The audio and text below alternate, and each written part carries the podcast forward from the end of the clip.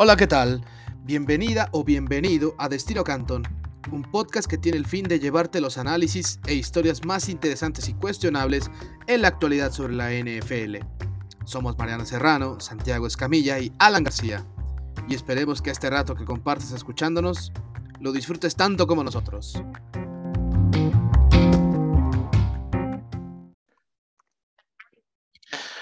Hola, ¿qué tal? Muy buenos días, buenas tardes o buenas noches, sea la hora que nos esté escuchando. Bienvenidas y bienvenidos a un episodio más de Destino Canton. Alan García que les habla. Y en esta ocasión, sí, tengo a mis dos compañeros aquí y yo estoy muy feliz por ello, hablando de Santiago Escamilla y de Mariana. ¿Cómo están? ¿Cómo están, amigos? Ya, ya se les extrañaba, ¿eh? la verdad. Así, de estar los tres juntitos, la verdad es que me emociona bastante. Feliz, feliz. Hacía falta, definitivamente.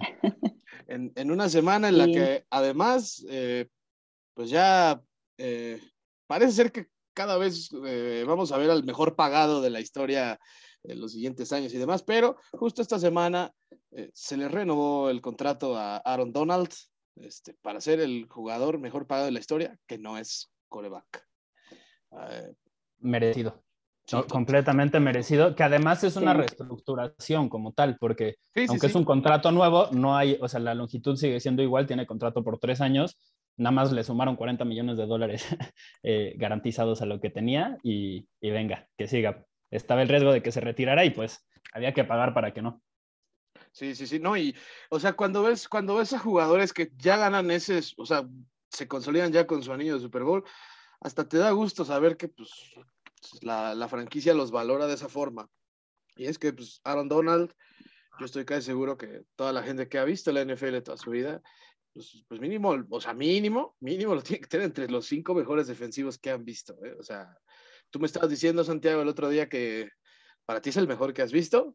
Definitivamente. Y, y, y bueno, eh, la verdad... Me... Eh, mira, yo solo, solo para, para ponerlo en, en, contexto un poquito de por qué pienso eso yo, eh, Aaron Donald ha conseguido ser el novato defensivo del año, el jugador defensivo del año en más de una ocasión. Tiene cinco eh, selecciones como jugador All Pro, que quiere decir lo eligieron como el mejor en su posición. Y además es campeón de Super Bowl. Solo hay dos personas en la historia de la liga que pueden presumir de eso. Aaron Donald y Lawrence Taylor. Así que ahí nomás lo dejo y, para que pongamos en, contexto, pues el legado que va a dejar Aaron Donald para mí es de un jugador verdaderamente generacional lo, que se dice el talento generacional, es, eso es Aaron Donald. totalmente. Y ahora, pues mira, ya que nos estamos enfocando en jugadores valiosos que no, no ocupan la posición de, de coreback, ¿qué te parece si vamos armando quizá aquí? Ya está Aaron Donald en ese, en ese top 10 que claro. hay de, de jugadores valiosos que no son corebacks. Ahora yo les pregunto, ¿cuáles serían sus tres jugadores que son valiosos sin ser corebacks? O sea, que básicamente ellos son de la esencia de ese equipo. O sea, es un equipo sin ese sujeto y es otro equipo con él. Pues vas, Santi, si quieres empieza tú y luego yo. Seguro, seguro es que me quieren dejar empezar. La, la idea es hacer esto para los que nos están escuchando como una forma de draft. Solo vamos a elegir al top 10. Evidentemente, la primera selección es Aaron Donald, no la vamos, o sea, todos estuvimos de acuerdo en que fuera él, eh, él detonó este ejercicio, vamos, entonces, eh, por eso vamos a, a, comenzar. Eh, pero yo, yo con mucho gusto arranco, pero, pero no estoy seguro de si seguros quieren que, que sea así. Dale, sobre, dale. Todo, sobre todo tú, AG, porque lo siento mucho, TJ Watt. Me, me, voy también con un jugador de, de línea defensiva. Creo que tú sabías a quién iba a elegir, no podía ser alguien más. Estoy casi seguro eh, que los tres lo teníamos en esa lista. Definitivamente. o sea, me, sorprendería si, si, alguien no. Lo que consiguió la temporada pasada, eh, incluso con, con, lesiones, el, el récord que, que, tenía Michael Strahan y, y, que ahora Watt también lo tiene. Eh, 63 presiones de mariscal de campo. Eh, realmente es una cosa ridícula. Eh, tú veías a los Steelers la, la, temporada pasada y en la defensiva fuera de él, de Hayward y de Fitzpatrick a ratos, no, no o sea, re, realmente era una buena unidad, pero no lo que esperábamos de, de los Steelers en, en, años anteriores, pero tenían al jugador defensivo del año en TJ Watt. y creo que cualquier otra selección, desde mi punto de vista, estaba equivocada. Así que acepto el regalo, tomo a TJ Watt y no sé ustedes con quién se quieran ir. Yo, yo, mira, ya me ganaron a este, así que pues ya solo le digo a Mariana, date, date, date grasa, o sea, ya este es el que... Sorprendentemente, él no era el primero en mi lista. Ay, a ver, a ver. Este, o sea, sí estaba en mi lista, obviamente, pero no lo tenía primero. Yo creo que el jugador más valioso que yo querría en mi equipo, sí o sí. No sé si es por tener traumas de, de ser de los Seahawks, pero pues cuento Nelson. O sea, verdaderamente uh, tener un liniero de ese calibre puede hacer maravillas en tu equipo. Y desgraciadamente los Colts pues no han tenido al mejor coreback durante su estancia. Imagínenselo si hubiera seguido con, lo, con este mm, Andrew Locke, pero pues no fue así, pero no manches, es un jugadorazo, la forma en la que defiende contra la corrida, la forma en la que nunca se rinde y hace popó literal a los, a los defensivos, me encanta, me encanta, yo creo que es es uno de mis jugadores favoritos y también es una de las posiciones menos valiosas, pero, o sea, bueno, no menos valiosas, pero menos como valoradas. Esa es la percepción. No, solo por los fans. Sí, mira, sí, y mira, y mira, que, y mira que damas y caballeros, estamos hablando con alguien que jugó de esa posición de, línea ofensiva, ¿verdad, Santiago? no me equivoco. Así que básicamente te está echando flores aquí, Mariana. a, mí no, yo era malísimo, pero Nelson definitivamente eh, es un, un jugador increíble y ciertamente si no fuera por, la posición, el valor posicional que le diste en el clavo, Mariana, creo que está en, o sea, está en la conversación, definitivamente está en la conversación como uno de los cinco mejores jugadores de la liga. Y es guardia, pero pregúntenle a, Indianapolis cuando no está si no lo extrañan. Sí, exacto. Efectivamente, o sea, no, yo no lo había pensado justo porque era un guardia, pero ya que lo elegiste, o sea, no, no, no puedo argumentar nada en contra, la verdad es un jugadorazo.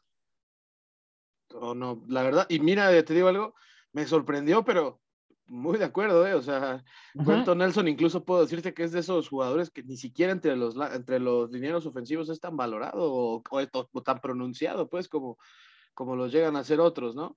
Y, y bueno. Sobre todo los tackles izquierdos, no importa, o sea, no necesitan ser mejores jugadores, solo por la posición les dan más importancia. Sí, totalmente, totalmente. Yo, en este caso, voy a empezar mi lista con un receptor.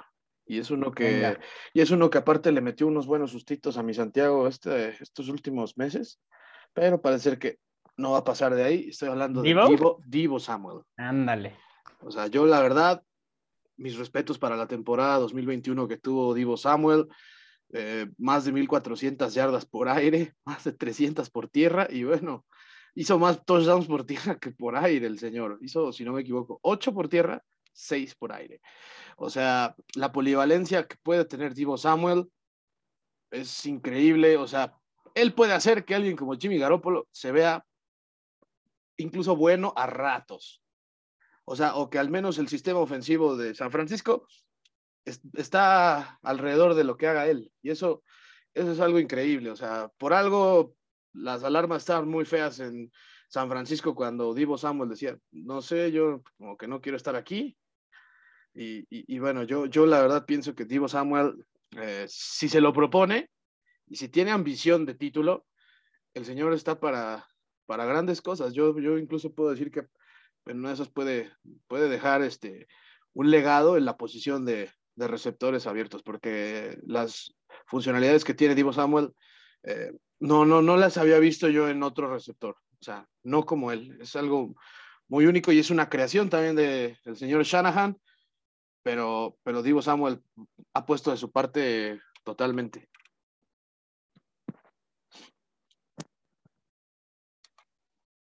Muy buena, muy buena selección. Y, bueno, en este tienes dos, tienes dos seguidas, ¿eh? ojo que tienes dos seguidas. Ah, o sea, va a ser como, va a ser como en el. Sí, sí, como, como draft de fantasy de NFL. Vámonos, ok. No, pues, serpiente.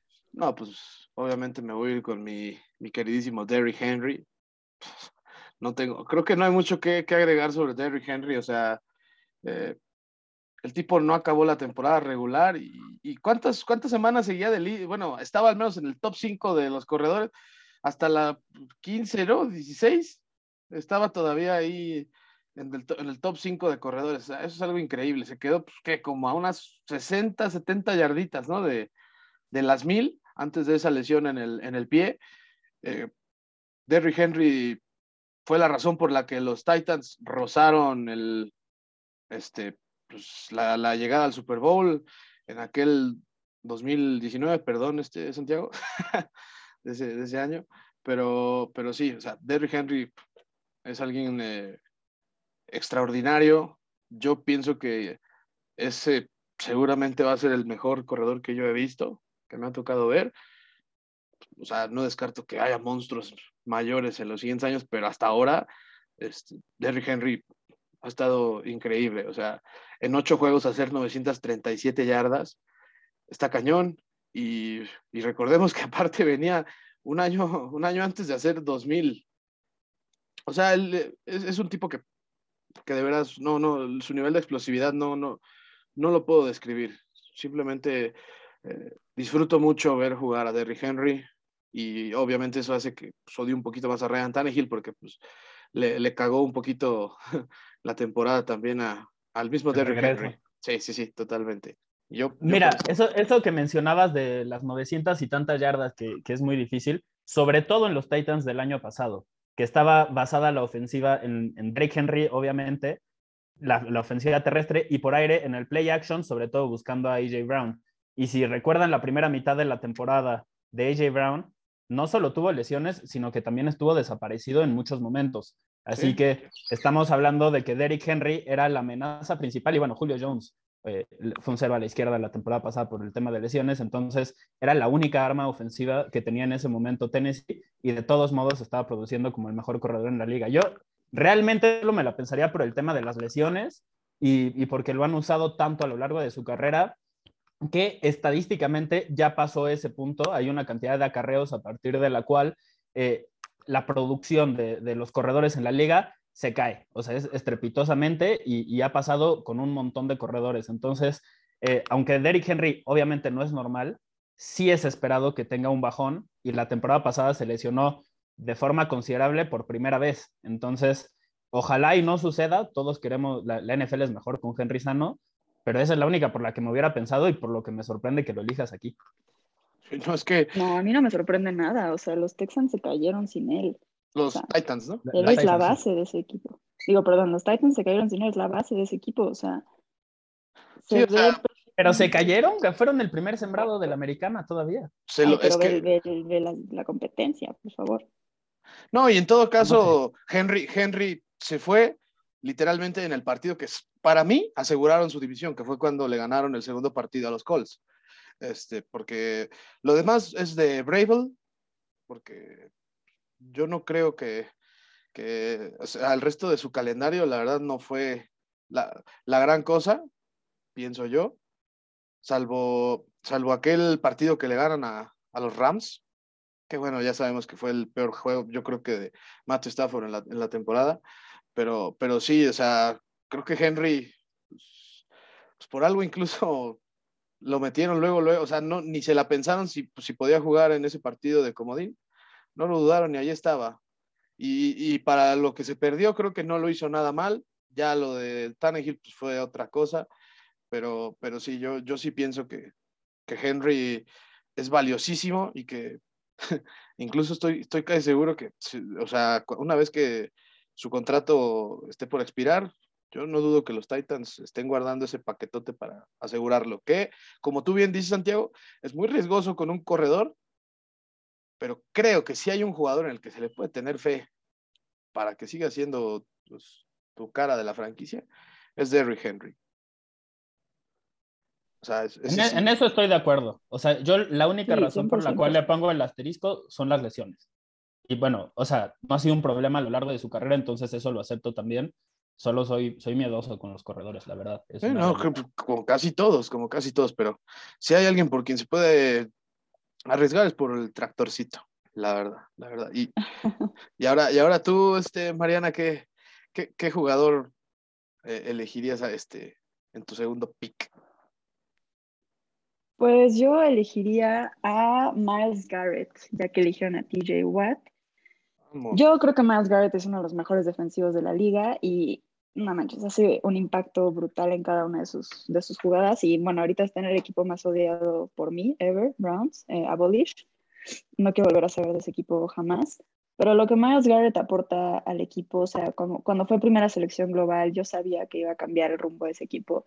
Es un atleta feroz, o sea, feroz. Vean su, vean su, o sea, yo veo a este ser humano y digo, esto no es real.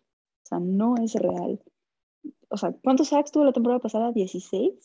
Sí, pero pues, estamos hablando de que pues, es, un, es un, ala, un, ala, defensiva, ¿no? Es como locura. es una locura. A mí se me hace un dios y no manches, hubo un rumor alguna vez de que iba a llegar a los Seahawks y fueron, fueron las horas más, felices de mi, más felices de mi vida. Obviamente no era cierto y fue una broma y hecha por un fan de los Packers, pero pero es un jugadorazo y creo que los, los Rams lo saben, o sea, por eso lo eligieron globalmente el número uno. Y, y nada, no, no tengo nada más que decir. Me fascina este jugador. Lástima que está en un equipo tan deplorable en este momento, pero pues no podemos evitar ver su grandeza. Pues la verdad es que sí, es alguien que pues casi se madre a mi coreback con un casco. en, ah, algún, en algún momento, pero en cuanto a su chamba como ala defensiva, es, increíble. Miles Garrett, creo que cada año ha crecido más. Ciertamente, eh, pues, como a, la franquicia de los Browns le ha faltado ese pequeño empujón que casi lo daban hace de dos años. Eh, pero, pero sí, yo, yo, yo de acuerdo con, con Miles Garrett. Recordemos que a la mitad de temporada él era el favorito a ganar el, el jugador defensivo del año. Y después el otro canijo de Trent Jordan Watt pues, dijo, ok, es el favorito, también les voy a demostrar que no, pero no dejó de ser un añazo de todas formas el de Miles Garrett. Y, bueno, me, yo la verdad, este, me, me, sigue, me siguieron sorprendiendo tus picks, pero aún así, cortitos y al pie y bien, ¿eh? O sea, me parece, me parece interesante eso, este, Mariana. Y, y bueno, tú, tú, Santiago, Estamos, estás este, on the clock en estos momentos. Yo realmente, eh, bueno, primero debo decir que este, Miles Garrett, si tuviera a partir de este año una mejor carrera eh, que TJ Watt en los próximos 5 o 10 años, no me sorprendería. Y eso que elegí a TJ Watt antes, creo que en este momento, y por lo que vimos la temporada pasada, es mejor Watt, pero eh, por muy poco. o sea, realmente es una, una cuestión casi, casi de gustos. Eh, en el séptimo pick eh, en este draft, eh, yo voy a agarrar a Jamar Chase, el receptor de los Bengals. Estaba entre él y Justin Jefferson, pero la verdad Chase me parece que es incluso más especial y, es mucho decir porque Jefferson también es una bestia. la verdad, lo que hizo con, con, los Bengals el año pasado no, no lo veía venir y eso que antes de que llegara al equipo, yo estaba emocionado enseñándole videos de Jamar Chase a mi hermano diciéndole que era el próximo Randy Moss. O sea, sí, definitivamente eh, estaba ilusionado con él desde antes de, que entrara al NFL y de todos modos no esperaba un impacto como, como el que tuvo. O sea, de inicio en su temporada de novato fue uno de los cinco mejores receptores de la liga. Creo que todavía puede seguir creciendo. Y el momento, recuerdo, hubo un momento en el que dije, ok, este güey es verdaderamente especial, o sea, él puede anotar de cualquier punto en la cancha. Y fue un slant contra los Chiefs eh, en el partido de temporada regular en el que agarra el balón, se escapa y nadie ni siquiera está cerca de tocarlo. Entonces, en ese momento me di cuenta de que es una amenaza para anotar desde cualquier punto, en cualquier jugada, y siempre lo tienes que, cubrir con dos jugadores, porque es una realidad que se te puede escapar eh, en cualquier jugada. Y los jugadores que, tienen ese potencial son muy, pocos. O sea, realmente en la liga casi no existen.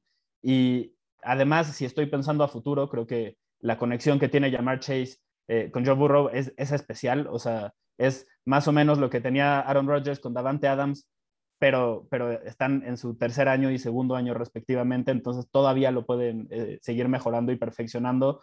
me asusta eh, como, como alguien que no le va a Cincinnati, pensar en todavía lo que pueden seguir mejorando estos dos.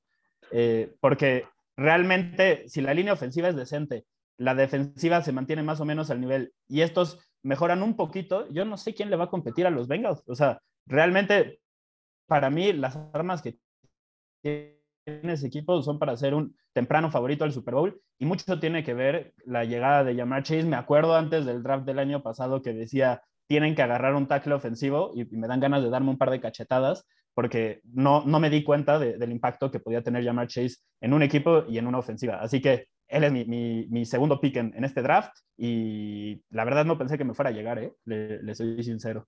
Yo, yo lo llegué a contemplar, pero ahorita yo me reservé para el último, que espero ninguno de los dos me lo gane. Y si me lo ganan, pues es como, mm, ya. No, no sé, no sé, me toca el, octavo pick también. Eh, y me voy a ir con un jugador que tenía una listita aquí, Darius Leonard, AJ Terrell, Jalen Ramsey, jugadores que estaban anotados en mi no, Darius Leonard, puff, o sea, yo no estaba en mi lista, pero es alguien que sé que es buenísimo. Desde su año de novato, que fue líder de tacleadas de la liga, puff. Y el año pasado fue para ser considerado también entre el jugador defensivo del año. O sea, la cantidad de, balones sueltos que forzó es ridícula.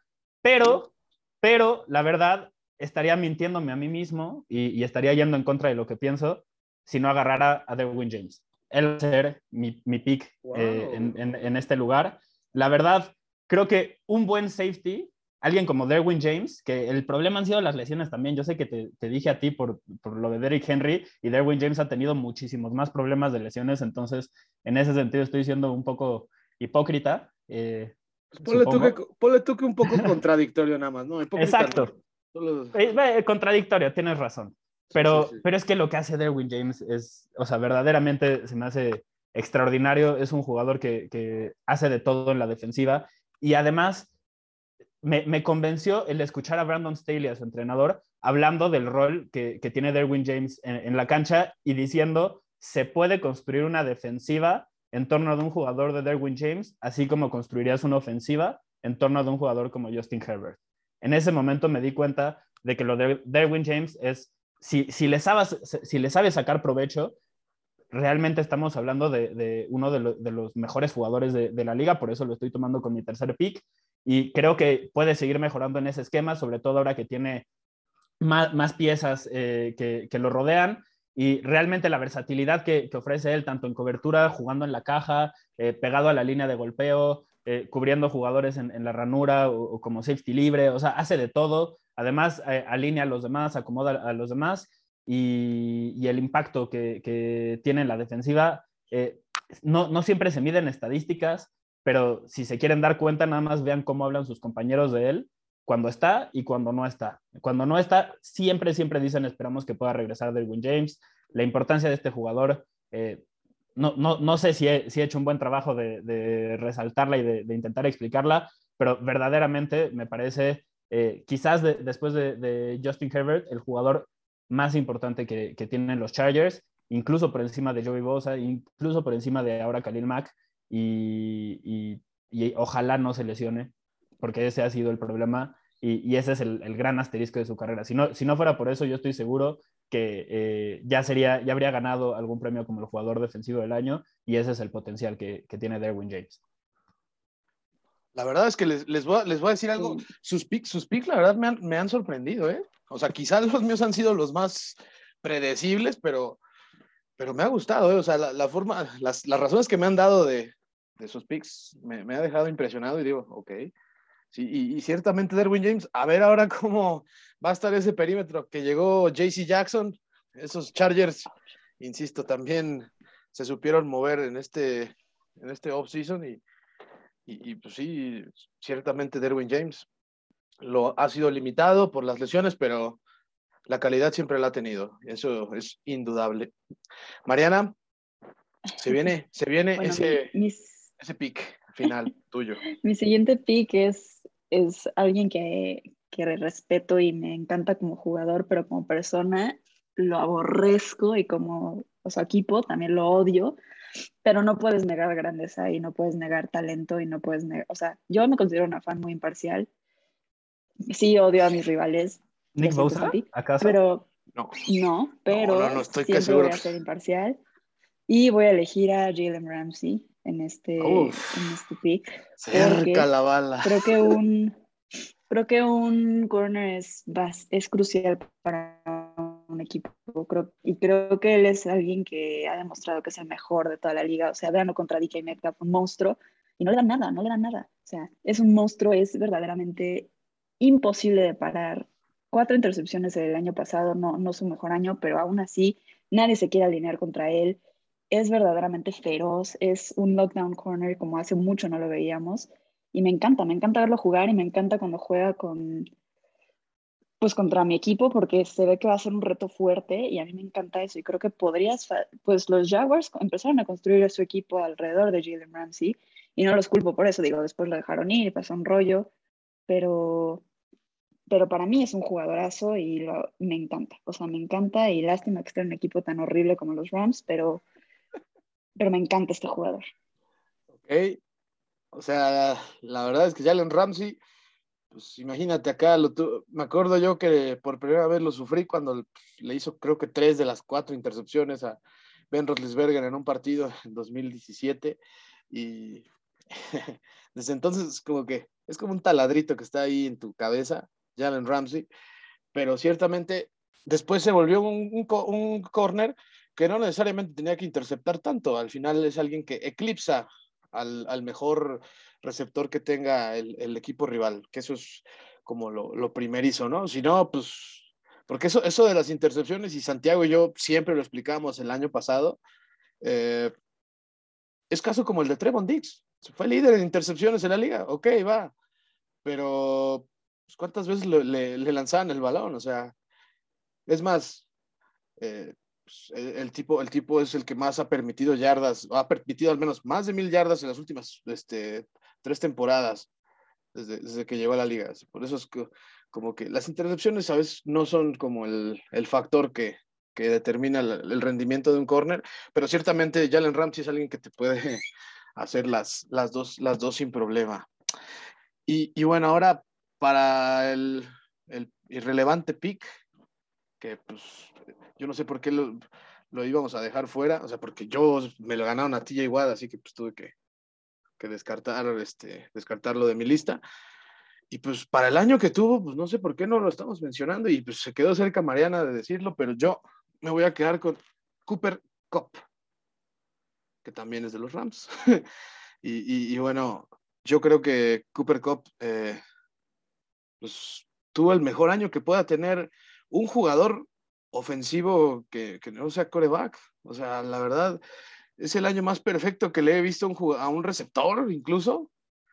Y, y, o sea, creo que la llegada de, de Matthew Stafford le ayudó bastante, pero, pero creo que Cooper Cup le ayudó más a Matthew Stafford de lo que Stafford a Cooper Cup.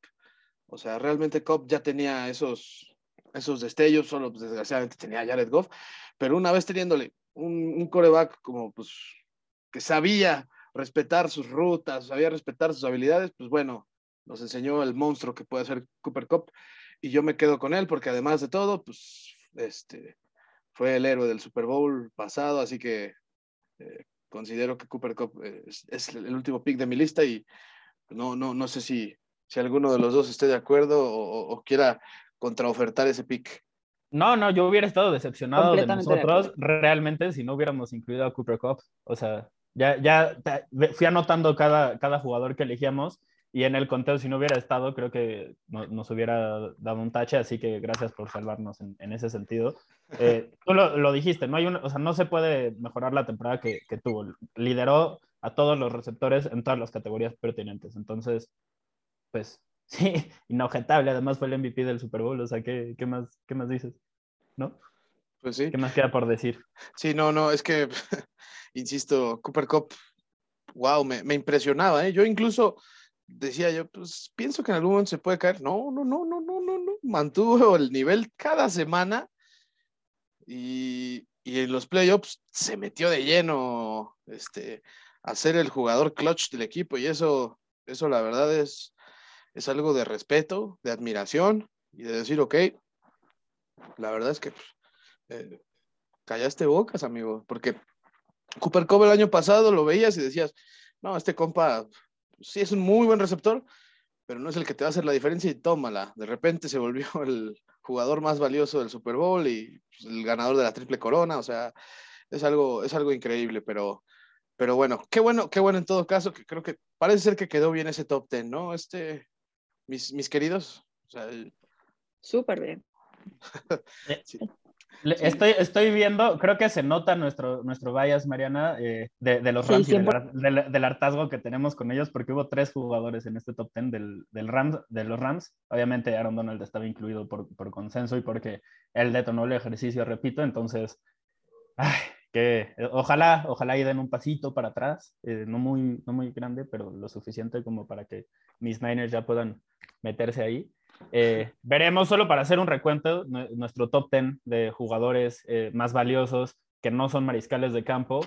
Eh, es Aaron Donald número 1, TJ Watt número 2, número 3 Quentin Nelson, número 4 Divo Samuel, número 5 Derrick Henry, número 6 Miles Garrett, 7 Yamar Chase, 8 Derwin James, 9 Jalen Ramsey y 10 Cooper Cup. No sé si alguien quiera resaltar algún jugador que se, que se haya quedado en, el tintero y que eh, les hubiera gustado elegir, pero es difícil eh, darle amor a todos en 10 elecciones nada más. Sí, no, yo, yo la verdad creo que no, ¿eh? creo que no me hizo falta ninguno, creo que están los que tenían que estar. No descarto que alguno se pueda meter este año, pero por ahora no, no, creo que está muy sólida esa lista, bastante. Sí, yo creo que quedó bastante, bastante bien. Balance entre ofensiva, defensiva, y creo que una lista sin coreback siempre es muy, muy importante. Sí, no, eso pues para que quede claro que sí, el coreback es normalmente el líder ofensivo de, de un equipo, o al menos en cuanto a lo emocional, pero, pero siempre debe haber este, alguien que también ayude a hacer la diferencia. Y bueno, aquí tenemos estos 10, que aparte varios de ellos están del otro costado, que es en el, en el defensivo. Y bueno, ya, ya para despedirnos, alguien de aquí si quiera desahogar algo que haya pasado esta semana. Sabemos que pues, no ha ocurrido mucho. Yo, yo, yo. Pero a ver, a ver, venga, venga, caray. Quiero rampear rapidísimo de la estupidez que está haciendo Pete Carroll, porque, ah, mira, sorpresa, sorpresa, DK Metcalf no se presentó al training mandatorio. Entonces, eso significa que no están progresando en su deal. Y Pete Carroll, ¿qué demonios estás esperando? Porque si los 49ers le pagan a Divo Samuel o cualquier equipo le paga a Divo Samuel, te vas a ver como un reverendo imbécil. O sea, vas a tener que pagarle el triple cuando, o sea, sí, o sea, cualquier otro equipo le va a pagar a DK Metcalf. Entonces, ¿qué chingados estás haciendo? Ya perdiste a Russell Wilson, ya perdiste a Bobby Wagner, no puedes perder a pinche DK Metcalf, o sea, no puede ser. Me tiene muy mal, me tiene No, no, qué, qué, buen, qué buen desahogo, ¿eh? La verdad, miren. Así, así se siente al equipo. ¿Tú, tú, Santiago?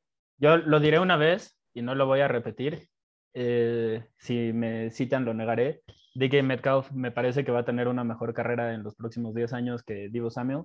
Eh, entonces, estoy de acuerdo con lo que dices. Si te esperas a que Divo este, le pague y tú luego le tienes que dar el triple, eh, no estás haciendo bien las cosas. Mejor aprovecha ahorita y fuerza a los Niners a pagarle más a un jugador que, desde mi punto de vista, es peor. Y lo digo porque no me parece sostenible lo de eh, que él sea un corredor y receptor. O sea, creo que si ese es el caso, sobre todo para un jugador que ha tenido problemas de lesiones en su carrera, pues eh, no es sostenible. Entonces, eh, en eso me baso para decirlo y sí, están manejando muy, muy mal la situación.